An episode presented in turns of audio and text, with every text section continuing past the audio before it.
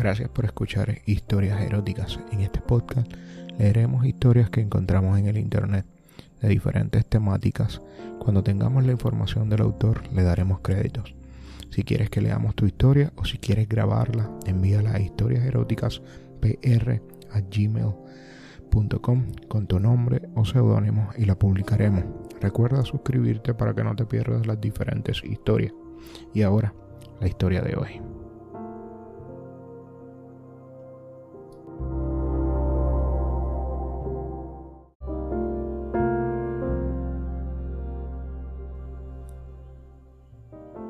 Pudimos arreglar para vernos en su día libre. Adelanté el trabajo que pude el día antes para poder disponer el tiempo necesario para disfrutar la cita juntos. Ajustes necesarios cuando a alguien le interesa algo. La recogí cerca del punto mágico que teníamos de la primera cita. Llevaba un vestido porque sabe que los prefiero. A mí me parece que dan más juego. Ya dentro del coche se le fue arremangando y me pude toquetear sus piernas desde la rodilla hasta las bragas que llevaba ese día. Las aparté un poco para recorrer su clítoris y hundir mis dedos en ella. Parecía que venía ansiosa, bien húmeda, como me gusta que esté. Comprobé el olor de sus jugos, me encanta su olor. Fuimos hasta un local que tengo alquilado como almacén. No había muchos sitios libres, pero tendríamos suficiente, y si no, cuanto más apretados, mejor. Traía ese día varias cosas, entre ideas y juguetes.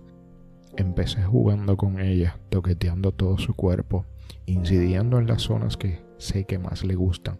Le vendé los ojos para que pudiera percibir mejor los otros sentidos. En una de las dependencias hay una estantería galvanizada. Entramos en esa dependencia y la desnudé del todo. Yo seguía vestido.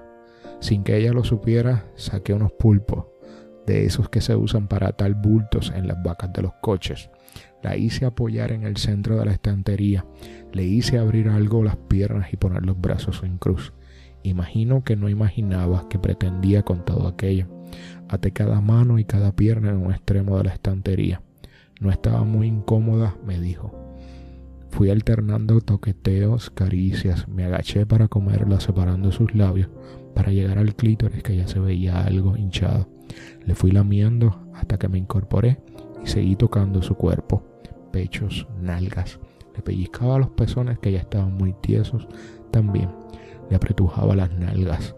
Creo que le excitaba no saber qué iba a hacerle, pero la desesperaba no poder llevar la iniciativa de besarme. Diría que lo más que le gusta es besar, y no poder hacerlo cuando quiera la lleva a la desesperación. Es un juego que tendremos que practicar más veces. La desaté, corroborando con ella mis sensaciones. El problema era que no había ninguna manta o colchón donde ponerse. Tenía que poner remedio a eso, sin llamar mucho la atención.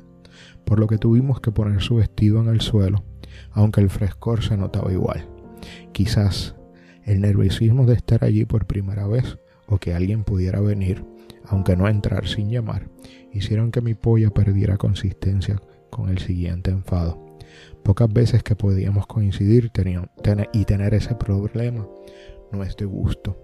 Ella le quitaba la importancia, optamos por relajarnos con caricias y besos y de repente ocurrió el milagro. Sin pensarlo la cosa se reanimó y pudimos seguir donde lo dejamos un rato antes. Ahora sí se pudo consumar la penetración, cambiando los cuerpos de posición varias veces. Al final terminamos los dos. Empezaba a conocer cómo reaccionaba su cuerpo y algunas veces reconocía cuando le llegaba el orgasmo. Ya conociendo sus gustos, después de correrme no salí de ella. Seguí besándola, acariciándola, apretando sus pechos, sus nalgas. Un rato después nos adesentamos y seguimos con la charla que dejamos a medias cuando se reanimó mi polla. Mientras hablábamos, no dejábamos de tocarnos y besarnos. Salió el tema de lo cariñoso que éramos o que eran nuestras parejas. Le dije que pensaría un nombre cariñoso para ella, ya que antes había usado el típico cariño por otras veces que habíamos hablado de diminutivos usados por nuestras partes íntimas, decidí usar el de Juneta para dirigirme a ella, tanto en momentos álgidos como otros más sosegados. Como la tranquilidad de haber conseguido un orgasmo suyo y al no dejar de toquetear y besar, ocurrió algo que ni recordaba que podía ocurrir. En relativamente poco se fue reanimando el ambiente y ya estaba preparado para otro embete. Afortunadamente disponíamos de tiempo, por lo que sin demora y sin dejar de jugar, la penetré esta vez en cuatro patas. Me gusta esta postura ya que dispones de todo el cuerpo de ella para tu disfrute.